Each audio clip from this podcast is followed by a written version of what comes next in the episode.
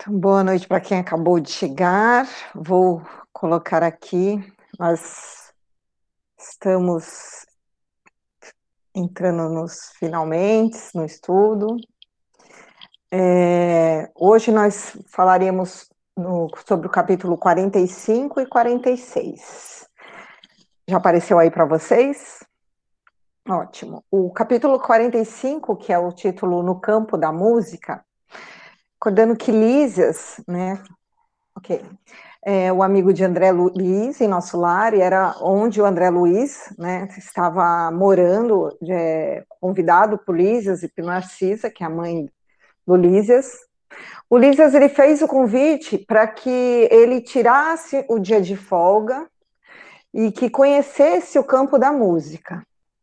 E nós percebemos que a mudança, é, a mudança de André Luiz, quando ele relata o sentimento que ele trazia em seu coração pelos irmãos e os assistidos das câmaras de retificação, fazendo até com que ele relutasse inicialmente a esse convite de Lídias, né? Então ele já tinha uma outra situação mental, completamente diferente de quando ele iniciou o trabalho em nosso lar.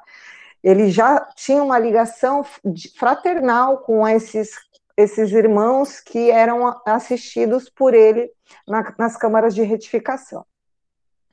André e Lísias chegaram à residência deles e encontraram a dona Laura, é, que é a mãe do, né, do, do Lísias, e André se informou sobre o processo para o regresso da experiência na reencarnação da mãe de Heloísa.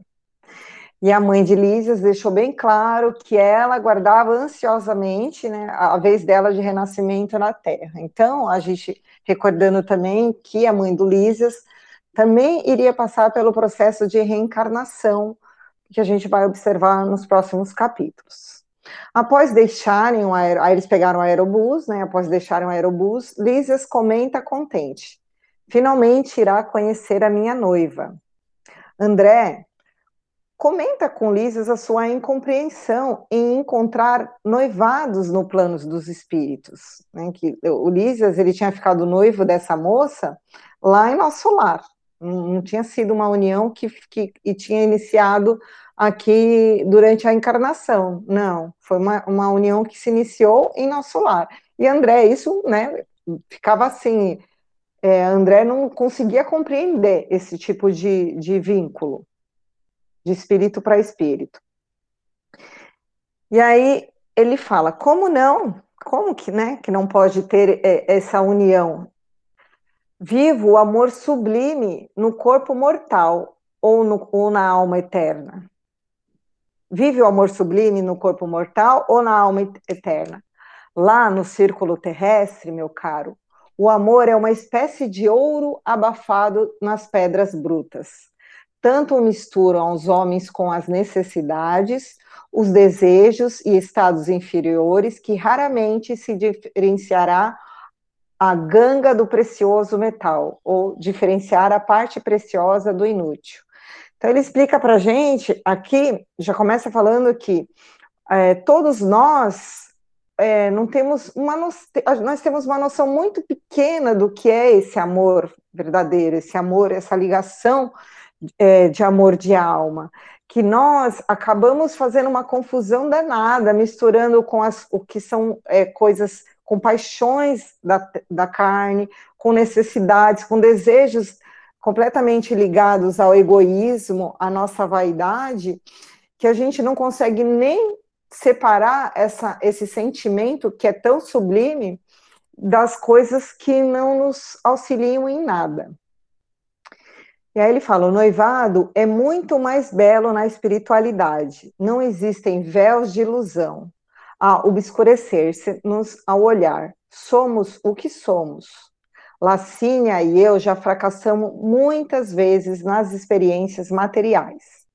Devo confessar que quase todos os desastres do pretérito tiveram origem na minha imprevidência e absoluta falta de autodomínio. A liberdade que as leis sociais da, do planeta conferem ao sexo masculino ainda não foi devidamente compreendida por nós outros.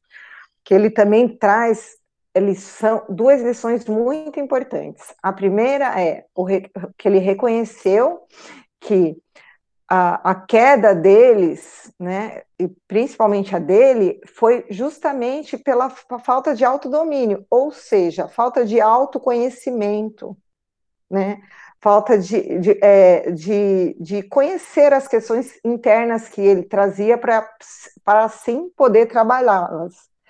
E também o que a gente percebe muito hoje, lembrando que esse livro foi, foi psicografado há muitos anos atrás, que essa liberdade que as leis sociais da Terra traz, conferem aos, ao sexo masculino faz com que muitos espíritos que reencarnam como homens acabam não compreendendo essa liberdade e fazendo uso né, da, da liberdade que tem é, para prejuízo próprio porque foi isso com abusos, né, e, ou desfrutando, né, dessa liberdade que nós ainda não temos até hoje. E aí ele fala: raramente algum de nós a utiliza no mundo em serviço de espiritualização. A miúde, convertemo-la em resvaladouro para a animalidade. As mulheres, ao contrário, têm tido até agora a seu favor as disciplinas mais rigorosas. Na existência passageira, sofrem-nos a tirania e suportam o peso das, é, de nessas imposições.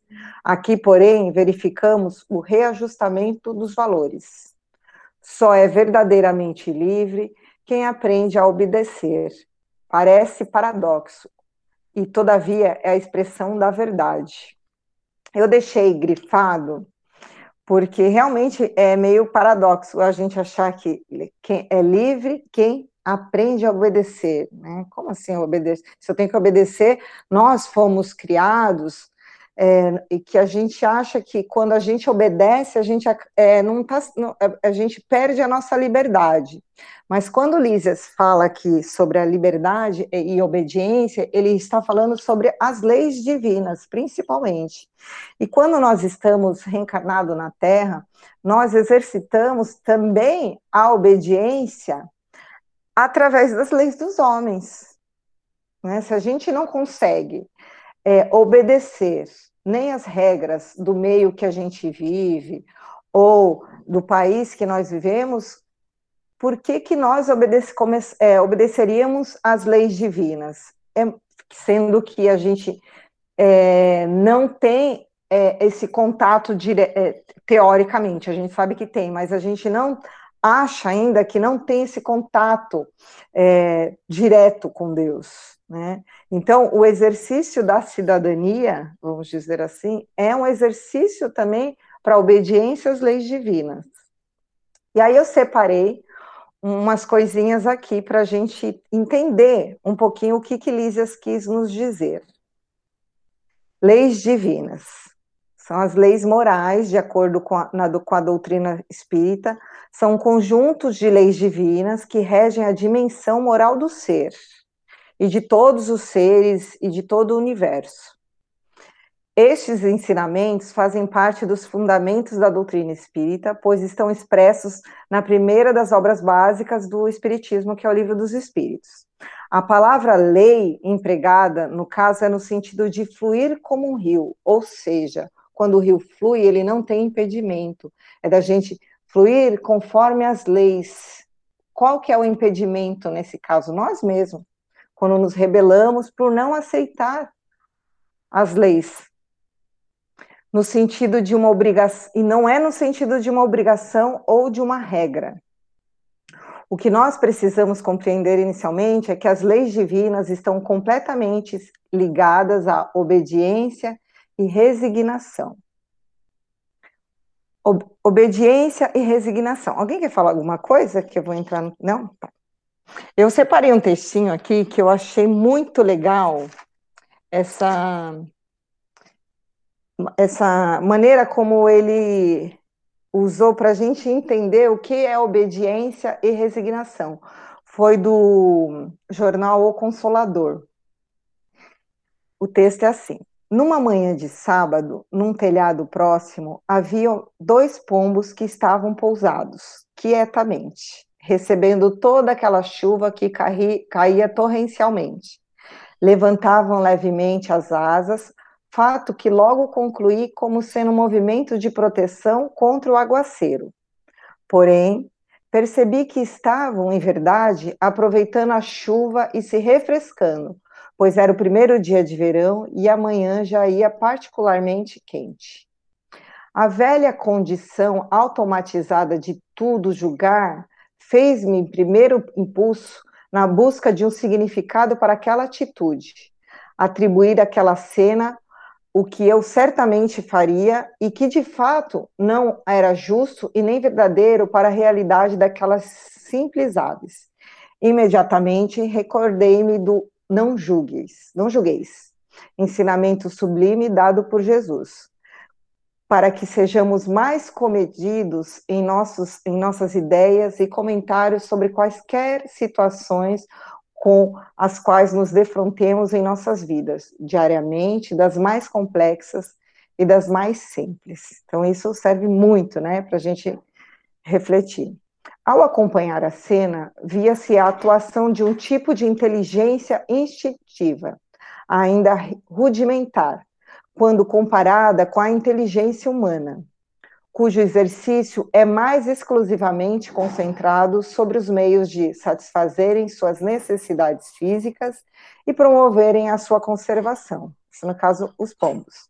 Mesmo diante dessa constatação, a cena descrita sugeria a reflexão sobre como encarar essa atitude natural dos pombos, utilizando-a como elemento de análise comparativa quanto à compreensão humana sobre a bondade divina. Aceitar a chuva é aquietar-se diante daquilo sobre a qual nada podiam fazer aqueles pombos, despertou a ideia de que estavam dando o seu exemplo de aceitação e resignação à vontade de Deus, à de vontade divina. Um texto simples, né? Uma reflexão simples de duas, duas inteligências ainda rudimentar que agem praticamente pelo instinto, mas que aceitam a vontade de Deus. O que eles poderiam fazer com relação à chuva? Nada. Né? Então, eles estavam ali aproveitando, então, para se refrescar, porque era o primeiro dia de verão. E aí, algumas reflexões para a gente eh, entender um pouco mais. Jesus, que sempre buscou ensinar de forma simples, com base nas coisas da vida comum, utilizou-se da atitude das aves também para enfatizar a necessidade de ter fé e confiança na justiça divina. Todo mundo já leu isso. Olhai as aves do céu, não semeiam, não ceifam, nem ceifam, nem recolhem os celeiros, e vosso Pai celeste as alimenta. Não valeis muito mais do que elas. Com esse ensinamento, quis o mestre salientar a necessidade de desenvolvermos a certeza de que Deus está no comando de tudo e, através de suas leis naturais, promove o desenvolvimento e o equilíbrio do universo. Nada escapa à sua ciência e à vontade, até os cabelos da vossa cabeça estão contados. Mas, voltando ao simbolismo utilizado por Jesus, que Jesus representou, ele, na atitude das aves do céu, a meta que o ser inteligente deve ter para alcançar a sublima, sublimação de si mesmo, ou, como Lísias nos falou, absoluta falta de autodomínio, que foi o motivo de queda de muitas encarnações e que ainda é o motivo da queda, de nossa queda. E quantas quedas nós não tivemos por essa falta de autodomínio, né, falta de autoconhecimento. A atitude confiante e resignada é um sinal de crescimento espiritual que transparece no comportamento. Muita gente, ao ler as palavras do Evangelho, pressupõe humilhação e menosprezo pela condição humana, nas quais, em verdade, existe o estímulo de superação e crescimento. Acredita-se a submissão e obediência à vontade divina, trata-se de um ato de covardia e acomodação. Por que, que eu trouxe isso? nós, às vezes, temos essa mesma mentalidade quando a gente precisa se submeter à obediência de alguma lei, não só divina, ou da lei dos homens, a gente acha que é um ato de acomodação ou covardia. E a gente precisa é, refletir se não é um exercício para que nós possamos crescer espiritualmente. através para aceitar a, e, ter, e se submetermos às vontades de Deus. A gente vive se rebelando quando as coisas saem do nosso controle, quando o que não foi o que foi planejado não deu certo. A gente já fica num estado de revolta incrível, achando que não está certo, que, que não está sendo justo, e a gente não para nem um momento para refletir que tipo de lição eu preciso, né? o que, que eu preciso, o que, que, que está dentro de mim que eu preciso trabalhar para estar tá passando por essa situação. E, e era isso que Lísias estava explicando para o André, que ele tinha caído muitas encarnações justamente porque passou despercebido essa necessidade de submissão às vontades de Deus. Então, eu trouxe isso daqui e vou continuar um pouquinho para que a gente tenha uma outra visão sobre o que, que é resignação e obediência. O espírito, o espírito de Lázaro, isso está no Evangelho segundo o Espiritismo, afirma que a obediência e a resignação são duas. Olha aqui que interpretação de Lázaro completamente diferente. São duas virtudes, companheiras da doçura, muito ativas, se bem que o, os homens erradamente as confundem com negação de sentimento da vontade. A obediência é o consentimento da razão. A resignação é o consentimento do coração. Forças ativas, ambas, porquanto carregam o fardo das provações que a revolta insensata deixa cair. Foi o que eu acabei de falar. Quando a gente tem resignação, a obediência é a gente estar com consentimento da razão. E a resignação é o coração que já aceitou que precisa passar por aquilo e não cai nesse estado de revolta. E ficamos aqui imaginando né, o que diríamos dos nossos amiguinhos pombos, se ao contrário do observado estivesse no telhado, molhados pela chuva, reclamando, revoltando-se, acusando Deus por tê-los esquecido e abandonado. Não parecia estranho? Será que poderíamos conceder essa atitude partindo de criaturas doces e singelas da natureza? Parece-nos que a resposta seja óbvia e a maioria de nós estaria atônita ao presenciar tal fato.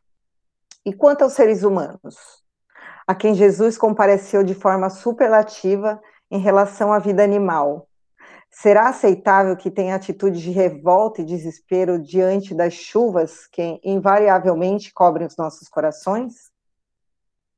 Será que temos direitos especiais por sermos filhos de Deus, devendo, portanto, serem todas as nossas vontades e desejos totalmente atendidos?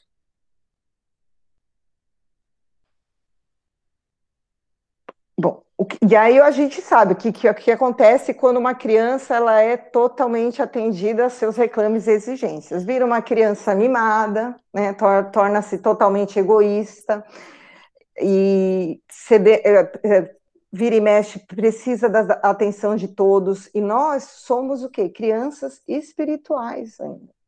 Então, se Deus for conceder todos os nossos desejos, imagina as dificuldades e o tempo que nós não levaríamos para crescermos.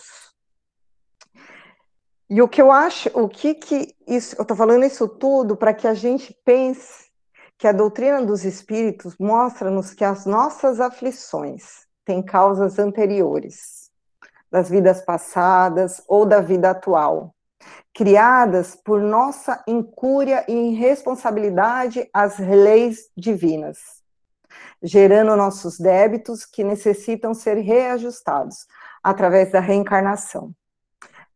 Dá-nos o Pai Criador a oportunidade de recomeçar a experiência em novo corpo e que nos permite rever caminhos, aprender a crescer para Ele, que nos espera de braços abertos. Vou passar aqui um pouquinho. Deixa eu ver aqui. E eu vou finalizar esse trecho com um, um, um textinho de Emmanuel que ele fala de forma clara e precisa. O que as, algumas verdades que, no, que nos orientam para nos libertarmos desses pensamentos que só nos atrasam. Só existe verdadeira liberdade na submissão ao dever fielmente cumprido. Mais à frente, complementa.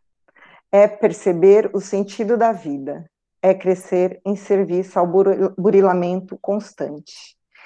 Então a gente só está livre de verdade, essa liberdade assim que todo que a gente vive, né, procurando, almejando, quando a gente está com o coração tranquilo do dever cumprido. Não, eu realmente estou tranquilo porque eu sei que eu fiz o meu máximo, que eu auxiliei o máximo que eu pude, que eu sei que eu estou no processo é, dando o meu melhor para o meu crescimento. Mas isso não quer dizer que nós não precisamos obedecer às leis divinas, que nós não precisamos procurar o aprimoramento das nossas questões internas. Alguém quer falar alguma coisa? Eu poderia Pode dar um, um, comentário? Claro. Fazer um comentário. É uma coisa interessante, assim, quando eu iniciei na doutrina, e é claro, li esses livros pela primeira vez sobre essa obediência, realmente é para mim não entrava. Como eu vou ser livre se eu tenho que obedecer? Né? É, e eu confesso né, que até bem pouco tempo atrás eu ainda tinha muito assim, esse paradoxo na doutrina, não faz sentido. E quando eu comecei a estudar um pouco mais, né, principalmente é, com alguns é, palestrantes, né? O Haroldo ele faz, fala muito sobre isso, o Haroldo Dutra Dias, ele fala muito sobre esse aprender a obedecer. E você percebe que você tem uma compreensão errada, né? Muitas vezes que vem de séculos atrás, onde você tinha que obedecer a seres falhos, a, a, a instituições falhas, né? Como a Rita disse, nós temos as nossas leis de sociedade, nosso país tem leis, né? E é uma lei, é, são leis comuns que todos devemos segui-las, né? Para o bem da sociedade. E essas leis morais, essa lei como a, a Rita trouxe, né? São leis universais, né? Então não importa em que lugar do universo, nem em que universo a gente esteja, elas vão se manter a mesma. Né? E essa questão é muito interessante porque quando você olha para isso com uma visão espiritual, você entende o que ele fala com liberdade a gente tem, eu tinha uma visão muito material, carnal. Quando a gente olha somente com os olhos da carne, parece realmente, e a gente tem a interpretação errada do obedecer, parece realmente que você está sendo, tá sendo colhida a sua liberdade, né? aquele teu direito de escolha. E na verdade não é isso. Quando você olha e abrange né, com o olhar espiritual, você percebe que você seguindo essa, essa essas leis, né, uma cartilha praticamente, você vai ter realmente mais livre. Você não vai estar tá mais apegado à vaidade, à raiva. Você não vai é, mais é, deixar o seu dia péssimo porque você recebeu uma fechada no trânsito, ou porque você se desgastou com o caixa do supermercado, ou com uma pessoa na fila. Enfim, então isso tudo é, é que realmente acaba com a minha liberdade. Né? Eu estava um dia bem, aí vou lá no caixa, sei lá, do mercado, vou passar, ele fala alguma coisa, a gente troca farpas e o meu dia inteiro fica ruim. O que, que eu fiz? Eu colhi a minha liberdade e fiquei preso naquele sentimento de revolta, de raiva, de rancor. E realmente, eh, que liberdade que eu tenho ali? Eu expressei tudo o que eu queria, falei tudo o que eu queria, e que liberdade que eu estou tendo? Né? Ah, eu, você teve a liberdade de falar o que você, você falou. Não, isso ok, isso a gente, qualquer um na, na, aqui no, no país pode fazer isso. Só que a minha questão espiritual e energética, eu fiquei mal o dia inteiro, a semana toda, talvez o mês inteiro. Então, assim, eu vejo agora, né, olho com, com mais naturalidade, normalidade, quando os espíritos falam, olha, só é livre, né, como o, o Lísias falou aqui, só é livre quem aprende a obedecer. Né, é, é, é complicado na cabeça porque a gente está há, anos ou séculos ou reencarnações é, com essa, essa definição de que ah, eu tenho que obedecer Só que essa, essa, obediência é eu vou ter que obedecer um, um sacerdote que me faz fazer coisas que são absurdas. É, ele não toma essas mesmas atitudes que ele fala, não tem exemplo. Enfim, e a gente fica desse jeito porque a gente tem essa herança, tanto espiritualmente com as nossas reencarnações, quanto culturalmente, né, na minha visão. É isso mesmo, Ju. E aí, para quem quiser se aprofundar um pouco mais. Oi, Lu, pode falar. É, eu queria falar uma coisa sobre esse negócio de não julgar e sobre essas coisas né, que a vida vai botando à prova. É, eu percebi, assim, que eu já julguei milhões de vezes, né? Mas é engraçado quando a vida te dá uma coisa assim mais parta, assim, direta, né, eu acho. Porque, assim, o Lois, como é autista, pouquíssimas vezes ele teve crise, assim, dessas que você vê a criança se joga no chão, né, e tal. E aí, engraçado, né? Hoje em dia parece que para todo lado que eu olho eu vejo uma criança especial. Antes parece que eu não olhava, né? Parece que a gente não vê. Aí o Dário comentou um dia comigo, sempre teve, que outro dia eu fui no shopping em Caraguá eu vi muita criança especial, assim, de N tipos. Falou, você aqui talvez nunca reparou. E aí eu já falei para ele, eu falei, gente, quantas vezes eu não julguei crianças se jogando no mercado e a gente faz esse hábito, nossa, essa mãe não dá educação. É o primeiro pensamento que vem na cabeça. Porque uma criança autista, você olha para ela e ela diferente de uma criança que tem Down, ela não tem características faciais, né? Não tem uma coisa que você olha e fala, olha, essa criança, né, tem um problema. Você, aparentemente, se você vai olhar, que a gente é visual, né? E vai falar, tudo bem.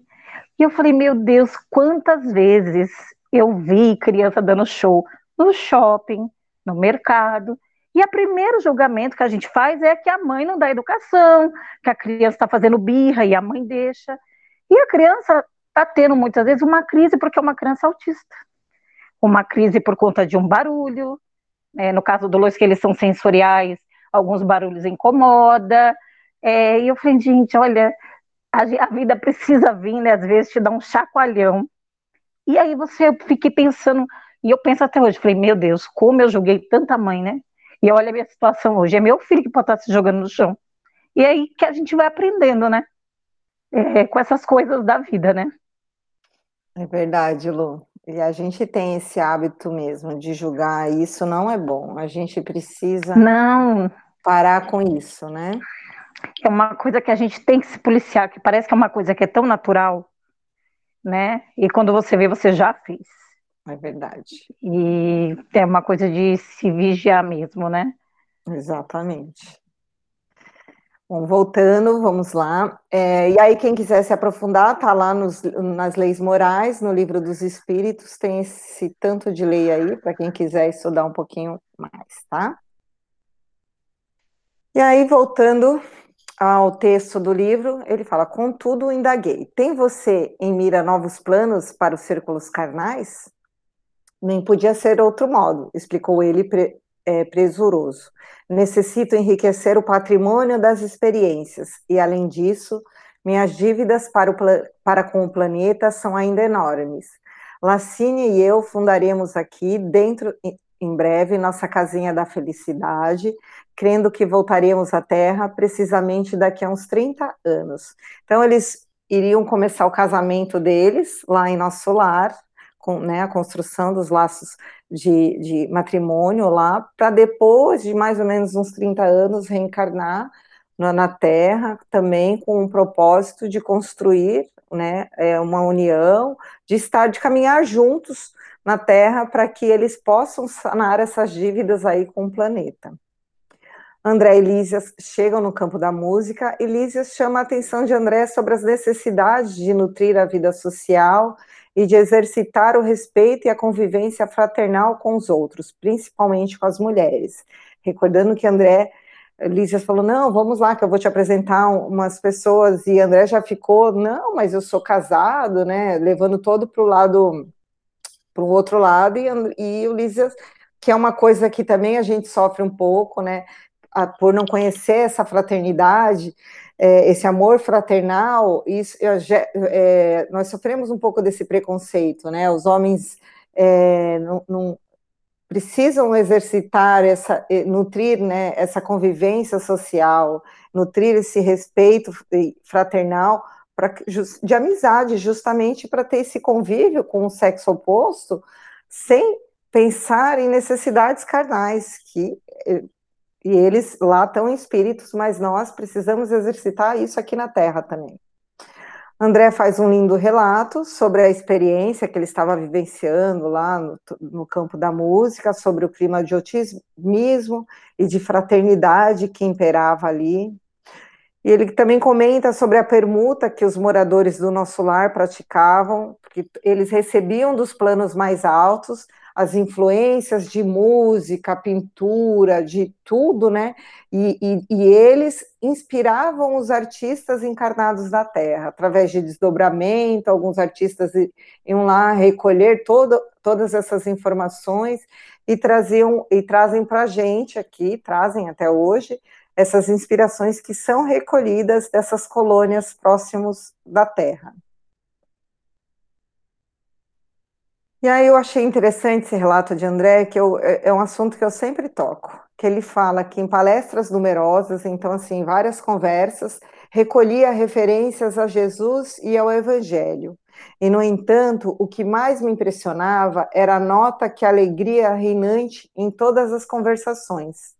Ninguém recordava do mestre com as vibrações negativas da tristeza inútil ou injustificável desalento Jesus era lembrado por todos como supremo orientador das organizações terrestres, visíveis e invisíveis, cheios de compreensão e bondade, mas também consciente da energia e da vigilância necessária à preservação da ordem e da justiça. Eu achei isso bacana, e André, eu acredito que a surpresa do André é que André ele era vinha de uma criação católica, né? E a gente, a maioria de nós aqui viemos, né, dessa criação que, que faz com que a gente se sinta culpado pela crucificação do Cristo.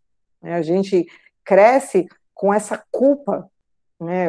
Só o fato lá da imagem do Cristo crucificado já traz isso é, para o nosso coração.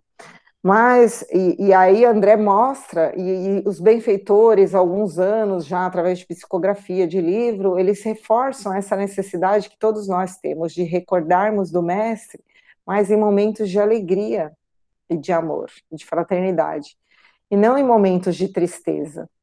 Mas lembrando também que nós precisamos né, é, ter a consciência e da energia que o Cristo trazia com relação à preservação da ordem e da justiça de Deus. Vou encerrar esse capítulo. Alguém quer falar alguma coisa? Quer, Ju? Então tá bom. Então vamos para o sacrifício da mulher.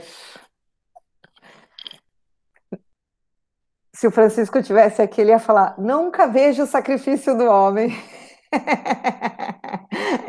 Nós estamos em vantagem aqui. André começa o capítulo recordando o tempo de trabalho na colônia, então ele já estava lá trabalhando há um tempo, bem como as saudades que ele tinha da família que havia deixado na terra. Tinha vontade de buscar por notícias e até mesmo solicitar uma visita, porém tinha receio de não ser ainda merecedor. E recordava que o ministro Clarencio né, que a quem ele deveria se reportar, que era o responsável pela sua permanência da colônia. Lembrando que André ele foi, ele não pertencia ao nosso lar, né, ele foi amparado lá pela solicitação da mãe dele, o Clarencio que era responsável. André, em alguns encontros com o ministro, pensou em questionar, mas sempre desistia.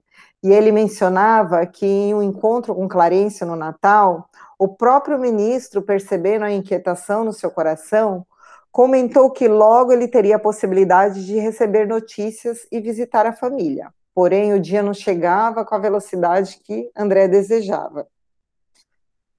Mesmo inquieto, André estava com a consciência tranquila, pois sabia que tinha se dedicado de coração no trabalho e no crescimento moral e no aperfeiçoamento dos seus sentimentos e procurando equilibrar suas emoções. A gente percebe que no decorrer do livro André assim teve um crescimento muito grande, né, emocional e moral, procurou através do trabalho, né, esse crescimento.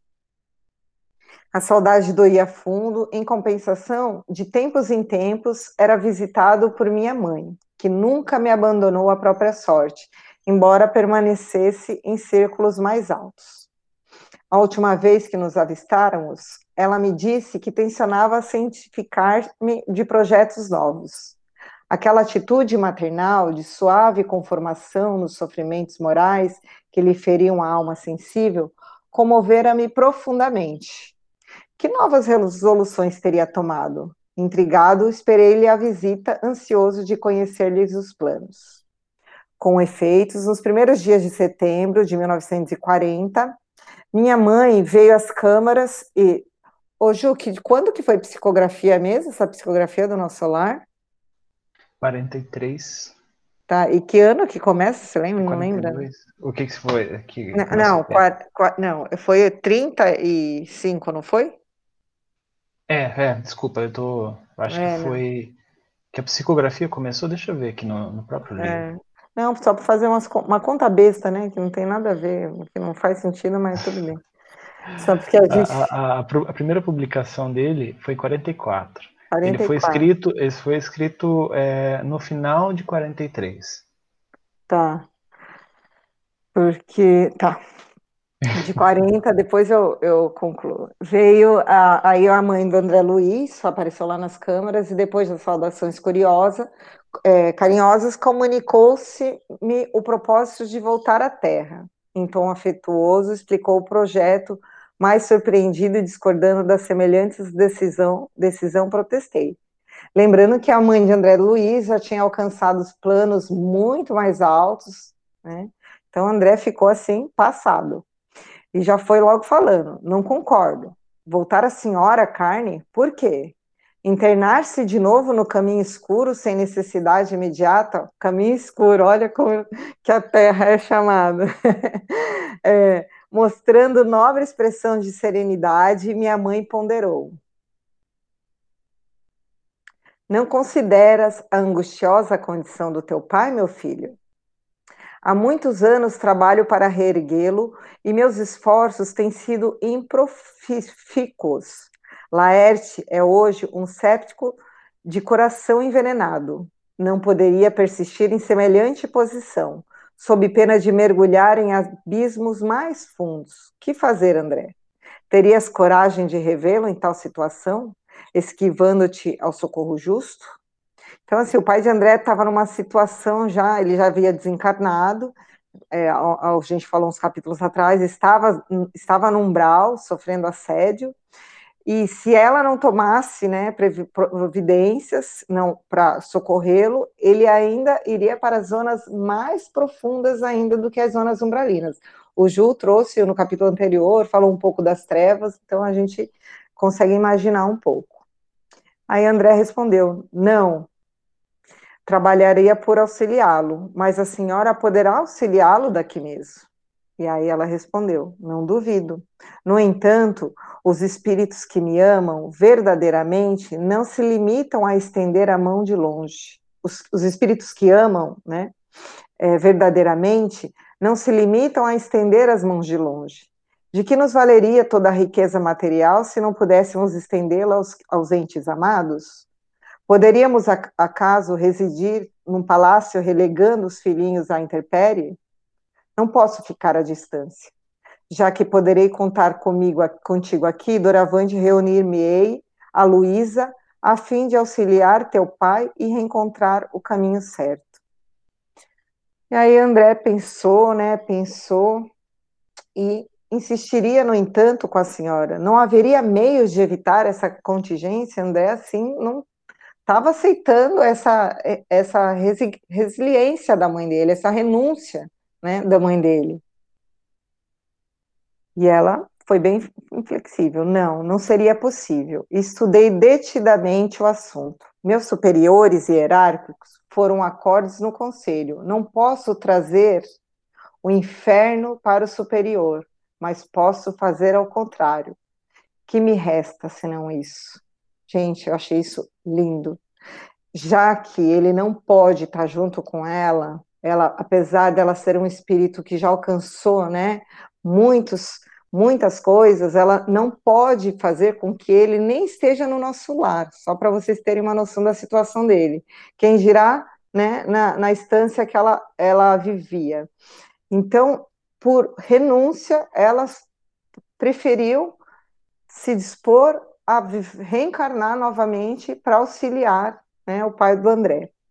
Não devo hesitar um minuto. Tenho em ti o amparo do futuro. Não te percas, pois, meu filho, e auxilia tua mãe, quando puderes transitar entre as esferas que nos separam da crosta. Entre Mendes, zela por tuas irmãs, que talvez ainda se encontrem nas sombras do umbral, em trabalho ativo de purgação. Estarei novamente no mundo em breves dias, onde me encontrarei com Laerte para os serviços que o Pai nos confiar. Então, aqui, além de, do, do, marido, as irmãs de André Luiz estavam no, nas zonas umbralinas, e quando ela, ela sabia, ela tinha ciência que ela, encarnada, ela não poderia mais auxiliar as, as, as outras filhas, e isso dependeria de, do auxílio de André Luiz, que ainda era um espírito que estava iniciando né, todo o processo de aprendizado, por isso a preocupação dela, e fala, não te percas, né? Então, que a gente aprendeu também que é possível se perder é, é, em estado de espírito, não só como encarnado. E aí André continuou, indagou como se encontra ele com a senhora em espírito. Não, disse minha mãe, com significativa expressão fisionômica. Com a colaboração de alguns amigos, localizei-o na Terra a semana passada, então ele já havia encarnado, reencarnado, preparando-lhe a reencarnação imediata sem que ele nos identificasse o auxílio direto. Quis fugir das mulheres que ainda o subjugavam. Talvez com razão, e aproveitamos essa disposição para é, jungui-lo à nova situação carnal. Então, aqui, o pai de André Luiz, ele estava nessa zona, nessa situação de pavor, sendo, né, é, perseguido por essas mulheres que subjugavam ele né, há muito tempo. E, e, em outros capítulos ela nos mostrou que várias vezes ela tentou retirá-lo das, das zonas umbralinas, mas ele estava tão cristalizado nessa situação e que ele não conseguia ser auxiliado. E foi uma maneira que a espiritualidade encontrou de tirá-lo dessa situação foi de fazer essa reencarnação rápida, vamos dizer assim, é, é, sem a gente aqui não é nem um, ele não foi nem consultado, só para vocês terem uma ideia. Alguns, alguns espíritos eles são consultados com relação à reencarnação, como a gente viu Lísias, que queria construir a família, é, é, antes o casamento, a mãe dele, mas no caso do pai do André Luiz, ele foi por questão de proteção mesmo e para o crescimento dele. E aí André questiona, mas isso, é possível. Oi, pode falar. É, aqui é, um, é, interessante a gente falar que muitos espíritas eles confundem as coisas, né? É, nem toda reencarnação é preparada, nem toda reencarnação é planejada. Muitos é, estudiosos, né, não só aqui no nosso lar, mas em todos os outros livros do André, a gente vai ver isso. É, os, muitos espíritos não têm capacidade de compreensão para auxiliar no projeto reencarnatório. Então, é o que a gente chama, né, os, os espíritos chamam de é, reencarnação compulsória. É aquilo que, como você falou ali, é, a, a mãe do André Luiz estava acompanhando o pai, só que naquele momento parece que foi um momento de lucidez. Não, peraí, eu quero me livrar disso, eu, eu gostaria de reencarnar. E aquilo ficou na cabeça dele, essa vontade, esses pensamentos. É, é por isso que ela falou, ela aproveitou e já colocou ele para ser reencarnado. Tipo, encontrou né, claro, com a ajuda da espiritualidade competente, dos, dos benfeitores competentes, encontrou um lar onde ele tem afinidade, vamos dizer assim, né? Porque isso precisa existir, precisa existir afinidade, afinidade constitui lei irrevogável no universo, como diz o Espírito é, é, Emmanuel. Então, teve afinidade e já colocou ele para reencarnar. Por quê? Porque pode ser que daqui três, quatro dias ele mude de ideia. E aí? Vai ter que esperar novamente mais meses, talvez anos para reencarnar. Então, isso aqui é uma coisa importante. É, muitos de nós, sim, tem algumas. Eles chamam de planejamento reencarnatório, mas nem todos têm um projetinho, tá? Muitas vezes é só você conversar com seu mentor e falar assim, oh, me acompanha lá, porque eu vou fazer algumas coisas, né? Vê, me coloca na linha, me coloca a estudar o espiritismo, né? Me coloca a, a aprender um pouco mais e tal. E, e ele tenta, eles tentam fazer isso nossa encarnação inteira, mas a gente que acaba se perdendo. Aqui é a mesma coisa. E o que, que ela ainda fez? Ela fez o sacrifício de não ficar como mentora dele do outro lado. Né? Ela explicou o motivo. Ela precisava estar junto ali. Por quê? Porque ela já tinha essa, esse, esse coração mais limpo, depurado. Então ela poderia auxiliar ele mais de perto. Porque, né, infelizmente, nem todos têm o livre acesso à espiritualidade, o livre acesso ao seu mentor, né, o livre acesso às coisas é, que os espíritos nos falam. Então, é por isso que existem essas pessoas que são verdadeiros mentores encarnados junto com a gente, para nos dar os, esse toque, às vezes, né? Às vezes é um pai, é um, um filho, é o marido, é, é a esposa, é o, o amigo, é o inimigo, né? Estão encarnados aqui junto com a gente para ajudar. Exatamente. E é, sempre na família vai ter alguém que tem um progresso moral e que respeita um pouco mais as leis divinas do que a, é, a maioria, que é o que faz com que a família cresça. Né? Deus faz isso, coloca um monte de espíritos de, de, de juntos no, no círculo familiar, de amizade, de convivência, espíritos de graus de evolução diferentes, justamente para que os que estão um pouquinho mais adiantados puxarem os que ainda estão com um pouquinho de dificuldade. Que era o caso de, da mãe de André Luiz, que na própria, na última encarnação, ele já havia relatado que ela já tinha um, um, um grau de moralidade maior do que ele do, do que o pai dele. E aí a gente fica imaginando, André Luiz já estava um tempão em nosso lar, tinha ficado mais ou menos oito anos no umbral, desencarnou depois do pai, e o pai estava lá no umbral, sei lá, uns 30 anos, mais ou menos, né? A gente, estou fazendo uma conta aqui da minha cabeça, por alto. Então, você ficar esse tempo todo na zona, numa zona de sofrimento, realmente. Mas vamos lá. Aí André pergunta: mas isso é possível?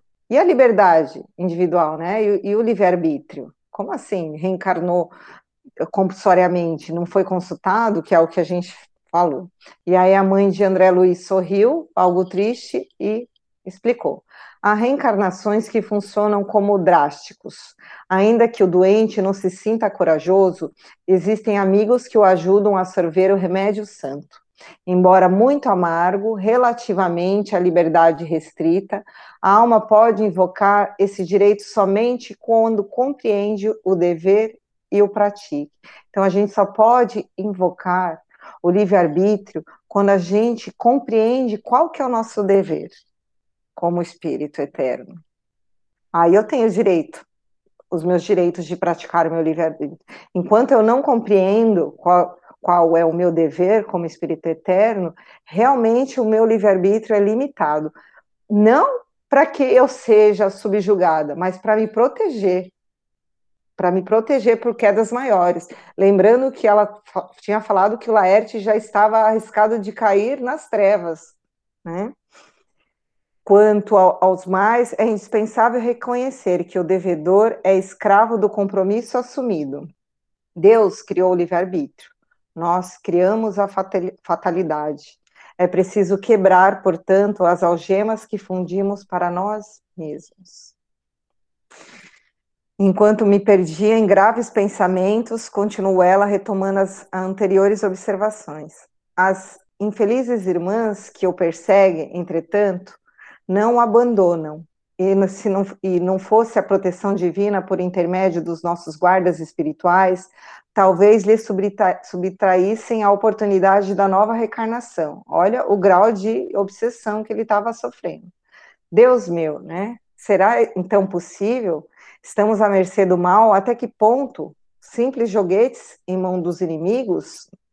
Perguntou André. E ela. Sim. Oi, pode falar. É muito interessante isso, porque às vezes constitui dúvida das pessoas. É desencarnado pode sofrer obsessão? Pode. Oh.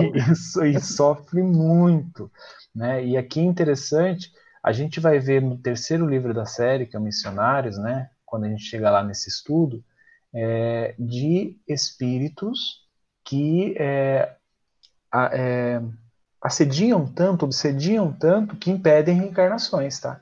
Isso é, é, é uma coisa que não é raro, mas por isso essa questão de a gente se vigiar. Mas é claro, a atitude pró da própria mãe ou do próprio espírito, eles influenciam bastante.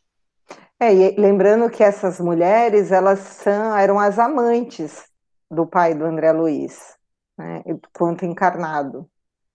Então, são as nossos, nossos, nossos inimigos, ou as pessoas que nós fizemos mal, mal durante a encarnação, né? Foi pessoa, as duas pessoas que ele fez mais mal e que tinham um ódio dele, que alimentou esse ódio dele. Aí essas interrogações, meu filho, esclareceu minha genitora com muita calma, devem pairar em nossos corações e em nossos lábios, antes de contrairmos qualquer débito e antes de transformarmos irmãos em adversários para o caminho, não tomes empréstimos à maldade. E essas mulheres, né, indagou André, que será feito dessas infelizes? E minha mãe sorriu e respondeu: Serão minhas filhas daqui a alguns anos. É preciso não esqueceres que eu irei ao mundo em auxílio do teu pai. Ninguém ajuda efetivamente, intensificando as forças contrárias. Como não se pode apagar na terra um incêndio com petróleo, é indispensável amar, André. Os que descreem perdem o rumo verdadeiro, peregrinando pelo deserto, e os que erram se desviam da estrada real, mergulhando no pântano, eu, acho, eu fico sempre emocionada quando eu leio essa parte. Então, assim, é muito mais grave é, não crer do que errar. Nós estamos aqui errando, mas nós estamos na tentativa. A gente desvia de vez em quando da estrada real, do que é a verdade para a nossa encarnação, mergulhamos de vez em quando em pântanos, mas nós estamos na tentativa. Teu pai é hoje um séptico e, e essas pobres irmãs suportam pesados fardos na lama da ignorância e da ilusão. Em futuro não distante, colocarei todos eles em meu regaço materno, realizando minha nova experiência. E os olhos brilhantes e úmidos, como se estivesse a contemplar o horizonte do provir, rematou. E mais tarde, quem sabe, talvez regresse ao nosso lar, cercado de outros afetos sacrossantos, para uma grande festividade de alegria, amor e união. Gente, que exemplo, né? Pode falar, Ju. Não, isso eu acho muito legal dessa atitude da mãe do André Luiz, que é, é aquela coisa assim, a gente sempre quer pagar o mal com o mal, né? uhum. né? É, é, elas ofender, imagina, assim, elas eram amantes do marido dela. O que, que nós normalmente faríamos no nosso nosso coração. A gente ia guardar rancor, a gente ia guardar, mesmo que não seja assim, ex-esposa, ex-marido, alguma coisa assim da, da, da pessoa que está atualmente conosco, nós ainda tratamos é, de uma maneira infantil. E olha a maneira como a, a mãe de André Luiz trata. Ela fala assim: olha, não olha para esses espíritos como os teus inimigos, o teu, é, é, o teu adversário, não é dessa forma. Né? E, e uma coisa muito interessante, assim, é, isso eu aprendi no autoconhecimento, é, e foi uma coisa que me chamou a atenção, né? É, é, que toda vez que eu olho, e aquilo que a Luciana falou, né, é, de julgar, eu às vezes eu tenho um, um momento de lucidez e falo assim, pera, este espírito que eu estou olhando, julgando, tendo uma péssima impressão na minha mente, um dia vai ser um Cristo planetário. Né? Ele tem toda a potencialidade para ser um Jesus. Vai demorar um pouquinho, como nós também, né? mas ele tem. Ele é um, um filho muito amado de Deus. Isso muda a, a, tua mente, o teu pensamento de uma forma. Né? É claro que isso é, não é possível, pelo menos para mim, não é possível fazer isso o tempo todo. Né? É, é, muito raro, às vezes, que eu consigo. Né? Eu, deveria, eu queria conseguir mais. Mas esse pensamento, esse olhar que a mãe do André Luiz tem, é algo similar a isso. Compreender que aqueles irmãos que estão no erro, que erraram conosco, né, ela já perdoou. Ela nem precisava ter falado disso, a gente lendo, a gente já sabe que ela perdoou. Né? Mas ela já tem um outro olhar. Às vezes a gente perdoa realmente, mas a gente fica afastado, com um olhar de não, peraí, não, eu aqui tô, perdoei, mas a pessoa lá, né, ela não, ela trouxe junto para ela. É um sentimento, é um, é um exemplo muito maior de perdão do que aquilo que eu consigo compreender. Sim, Ju. E aí até o André ele fala aqui, né, que ele percebeu o espírito de renúncia que a mãe tinha, que ele se ajoelhou, que beijou as, mãos, né? Desde aquela hora, minha mãe não era apenas minha mãe. Era muito mais que isso, era uma mensageira do amparo, que sabia converter verdugos em filhos do seu coração, para que eles retomassem o caminho dos filhos de Deus. E quais lições que nós podemos né, tirar dessa aula de renúncia que a mãe de André Luiz nos deu? Eu peguei um trechinho aqui né, do, do irmão X que ele fala que quem não sabe renunciar, o irmão X é Humberto de Campos, espírito do Humberto de Campos. Quem não sabe renunciar aos próprios desejos, dificilmente receberá o dom divino da alegria imperecível. E reencarnados com o propósito de aprender, nós, de resgatar os nossos compromissos do passado culposo, nem sempre podemos ter concretizado todas as nossas aspirações imediatas, né? E, e se nos revoltamos para isso, perdemos valiosas oportunidades de revolta e de progresso, de resgate e progresso renunciar à nossa satisfação, que é também uma outra palavra que às vezes a gente fica assim, renunciar, não sei se eu quero, parece que você está né, passando por cima da, dos seus sentimentos, é, é, portanto, caminhar sem tropeços nas retificações dos nossos destinos. Ou seja, a renúncia, ela é fruto da paciência e confiança em Deus, é a retribuição do espírito que se identificou com o aspecto mais elevado da vida, amar sem desejar recompensas. Na doutrina dos espíritos, aprendemos que no início da, sua, da nossa evolução, isso muito interessante, o espírito busca sempre a satisfação dos seus instintos. Alcançando novos estágios, passa pelo amor exclusivista. Fiquei na dúvida se estamos nessa satisfação dos instintos ou se ainda já, se já alcançamos o amor exclusivista. Durante larga soma de tempo, posteriormente, pelo amor fraterno, até alcançar a renúncia, que é o amor sem restrições, culminando no sacrifício pessoal que somente as almas iluminadas e puras já conseguem exemplificar. Temos em Jesus o exemplo desse sacrifício, renunciando os planos divinos, ou seja, Jesus não precisava reencarnar na Terra, poderia ter mandado qualquer outro mensageiro, mas não, renunciou ao título de Cristo e desceu para nos trazer a sublime mensagem do Evangelho e a redenção de toda a humanidade. Eu sei que já está passando um pouquinho da hora, mas eu queria só ler um trechinho, se vocês não se importarem, já que a gente aprendeu que a renúncia é o amor sem restrição. Então, tem um livro que se chama Ave Luz, e Jesus, esse livro, ele, Jesus, ele tem uma, ele ensina aos apóstolos sobre várias, várias questões. E aí ele fala para João, o evangelista, sobre o amor. Vou ler aqui rapidinho, que ele fala assim: que o amor é o único nome que pode substituir Deus. E aí ele fala, João, e a gente pode considerar que é para todos nós, que hoje somos discípulos do Cristo. Quando me refiro a um de vós, estou falando com todos, e quando falo com todos, divido os assuntos particularmente para cada um. Nós não temos tempo a, per a perder no aprendizado do amor.